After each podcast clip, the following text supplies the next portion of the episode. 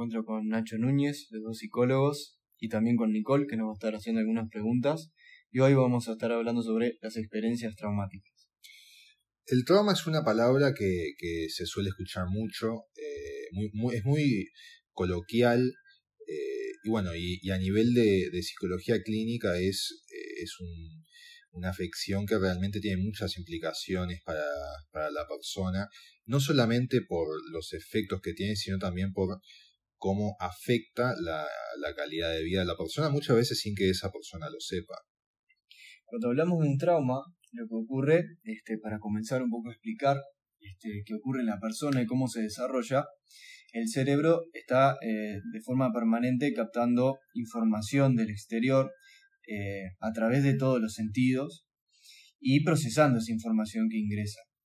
Entonces, eh, cuando la persona experimenta una situación traumática, cuando vive una situación traumática, lo que ocurre es que es tan fuerte que el cerebro no procesa de forma correcta eh, dicha experiencia, entonces queda como eh, atrapada en, el cerebro, en, algún compartimento, y esto hace que la persona a lo largo de su vida, cada vez que se exponga a algo similar, eh, ya sea desde lo sensorial, un recuerdo o una situación misma en, la actualidad que, le haga volver a ese episodio, eh, se active. Cuando hablamos de, trauma también hay un tema que quiero aclarar. Eh, vamos a estar hablando de estructura psíquica, cerebro, mente, todas esas cosas en realidad los vamos a estar usando como sinónimo por un tema de, simplicidad a la hora de, explicar muchos de estos conceptos. Eh, pero bueno, nada, para dejar... Entonces, bueno, para dejar en claro que cuando hablamos de eh, estructura psíquica, eh, cerebro, yo capaz, yo como palabra, ¿no? Yo, persona. en realidad estamos hablando de lo mismo.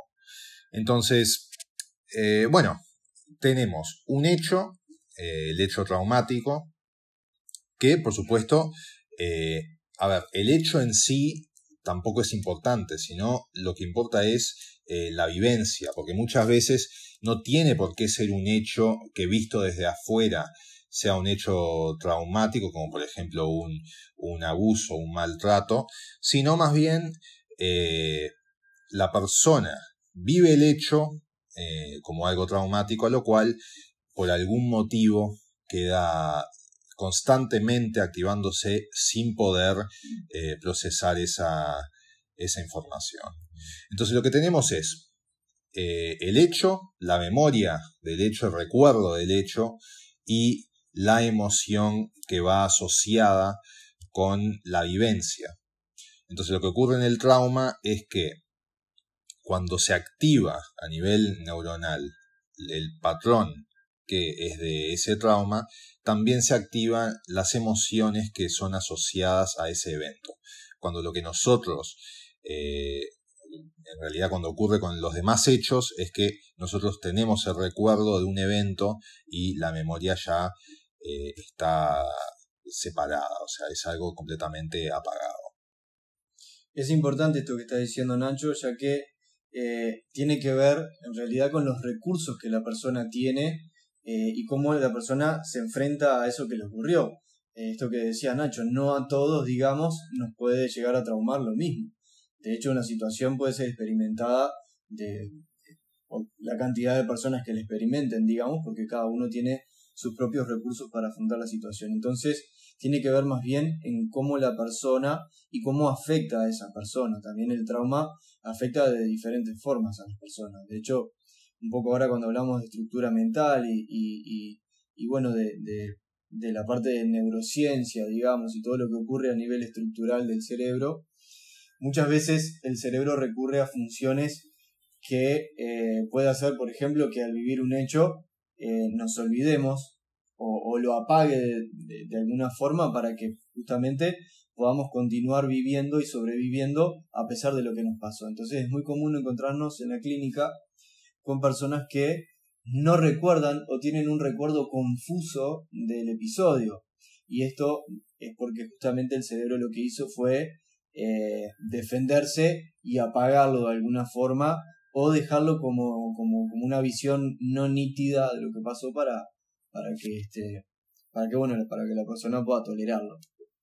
Y puede pasar eso de que eh, tengas un hecho traumático en tu cerebro y no sepas si realmente pasó o no pasó. Sí sí de hecho es muy común verlo en la clínica. Este por decir un ejemplo las personas que han sido abusadas sexualmente que esto ha desencadenado un trauma en esa persona muchas veces eh, en el relato, cuando lo comentan, no logran eh, precisar, digamos, si el hecho ocurrió o es un recuerdo confuso, o sea, le genera confusión incluso a ellos mismos. Y esto es justamente esta función del cerebro para, para tratar de proteger a la persona y que esto no le, no le pese tanto, digamos, en, en la psique. Y puede pasar que una persona tenga algún tipo de trauma y que no sepa. Sí, eh, a ver, eh, volviendo un poco a, eh, volviendo un poco a lo que decía Nacho. a ver, el, el, el, cerebro, la estructura se defiende de el malestar generado por esa situación. Y, y muchas veces parte de esa defensa es bloquear todo tipo de recuerdo de que haya ocurrido. Se puede ver, por ejemplo, en ciertos pacientes que vos hablas de, su historia, de su vida, y tienen recuerdos de su infancia, pero hay un punto en el cual eh, hay una amnesia específica, de, por ejemplo, ¿no? Eh, un, un, paciente te habla de cuando tenía 5 o 6 años, que iba a la escuela, jugaba, hacía todo, y después Sí, pero che, ¿sabes que no me acuerdo de que de, de, lo que hice cuando tengo cuando tuve 7, 8 y después sigue con el relato de la infancia eh, como si nada? Bueno, ahí ya hay un, un indicio de que algo eh, algo pasó en la vida de esa persona por lo cual eh, que llevó a que a que se bloquee de esa manera, porque aparte es, es tan es tan distintivo en el cual la persona recuerda todo menos ese periodo específico de tiempo. Eh, entonces sí, puede ser que, la persona no, sepa. Eh, claro, el problema con eso es que en realidad va, a seguir dejando secuelas y va a afectar a la persona eh, y la persona no va a saber por qué o, o, no va a entender por qué reacciona de determinada forma ante distintos estímulos de tal motivo. Entonces, parte de, de, lo que es el, resolver el trauma tiene que ver con, bueno, primero, ser consciente, o ser, mejor dicho, consciente de, lo que ocurrió, para después poder eh, sobrellevarlo y, bueno, y de alguna manera eh, hacer las paces con el hecho, lo cual no significa eh, justificar ni perdonar, ¿no? lo cual eh, a ver, si, si una persona, por ejemplo, vivió un, hecho de, de, eh, de, un abuso en la infancia, eh, hay que, hay que tratar de que la persona acepte lo que pasó porque es un hecho que no va a cambiar, pero bueno, haciendo consciente de eso, la persona es más libre para poder actuar de otra manera y tener otro tipo de vivencias y no quedarse solamente en ese evento fijo. Bien, ¿y de qué manera eh, se presenta, se representa en realidad el trauma? O sea, además del recuerdo, ¿ahí pueden haber síntomas físicos, psicológicos, etcétera? Sí, este, pueden haber desencadenantes desde muchos, desde muchos lugares, este, desde lo sensorial, desde el recuerdo, desde la emoción. Eh, muchas veces ocurre que la persona se expone a una situación similar por ejemplo, una persona que sufrió un abuso, eh, cuando, cuando va a tener relaciones con su pareja o con quien sea, la persona de alguna forma, eh, al exponerse a esa situación similar en el sentido de que, eh, no sé, están como en una situación parecida, obviamente ya no de abuso, sino más de, de, lo normal, entre comillas, este, sucede que, que pueda tener reacciones anormales al acto, tener una relación sexual normal, por ejemplo. Y esto parte justamente de, bueno, de que el, exponerse a eso le activa lo que vivió anteriormente, en el pasado. Sí, como síntomas físicos, eh, en realidad, mm, o sea, depende de la situación, porque si estamos hablando de un trauma hace 20 años, entonces mucho síntoma físico que digamos no va a tener. Eh,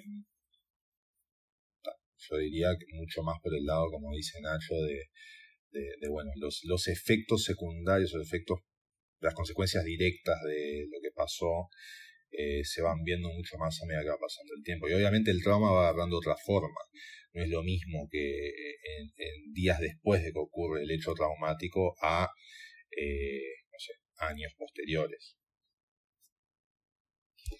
Muchas veces también ocurre que la persona este, que también siempre, recordemos que los, las personas tenemos como una función de tratar de adaptarnos siempre a las situaciones, al contexto, a todo. Entonces, para, para, para justamente adaptarnos a la vida, a pesar de que nos haya ocurrido algo traumático, muchas veces inconscientemente evitamos exponernos a determinadas situaciones porque sabemos que el hecho de exponernos a eso va a hacer que nos despierte esa sensación que nos, que nos generó ese trauma. Entonces, la evitación, que es algo que en clínica vemos mucho, también es como una forma de mantener el trauma, porque justamente... No lo confrontás. Exacto, no, nos exponemos, no nos, no nos confrontamos, por supuesto que esto requiere de terapia y tiene que ser controlado, pero también sí, la forma de evitación es una forma de mantenimiento.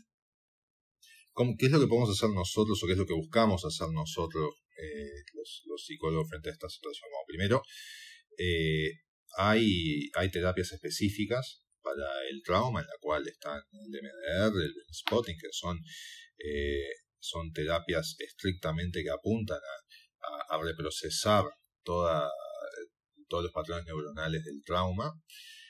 y también, como decía, decía están otro tipo de terapias, la cognitiva conductual, que también trabaja a través de la exposición, eh, en justamente eh, brindarle recursos y seguridad a la persona a la hora de enfrentar situaciones similares. Repito, el hecho no va a cambiar y también una cosa que, a mí me han preguntado bastante es, bueno, ¿alguna vez me voy a olvidar de esto? Y la verdad que no, porque el hecho pasó, y, no me parece bien tampoco que se busque olvidar, porque en el fondo es, una manera de evitar. Entonces, la idea no es que, la persona olvide lo sucedido, sino la, eh, idea es que eh, la persona no se mantenga con eso de manera que lo bloquee y que le corte eh, con la posibilidad de tener una calidad de vida igual que cualquier persona. Eh, lo que buscamos, repito, es separar la emoción que genera el malestar de el hecho. Después, bueno, cada uno vivirá e interpretará el hecho de manera personal. Bueno, desde ya agradecemos a todos y estaremos el siguiente episodio hablando sobre el duelo.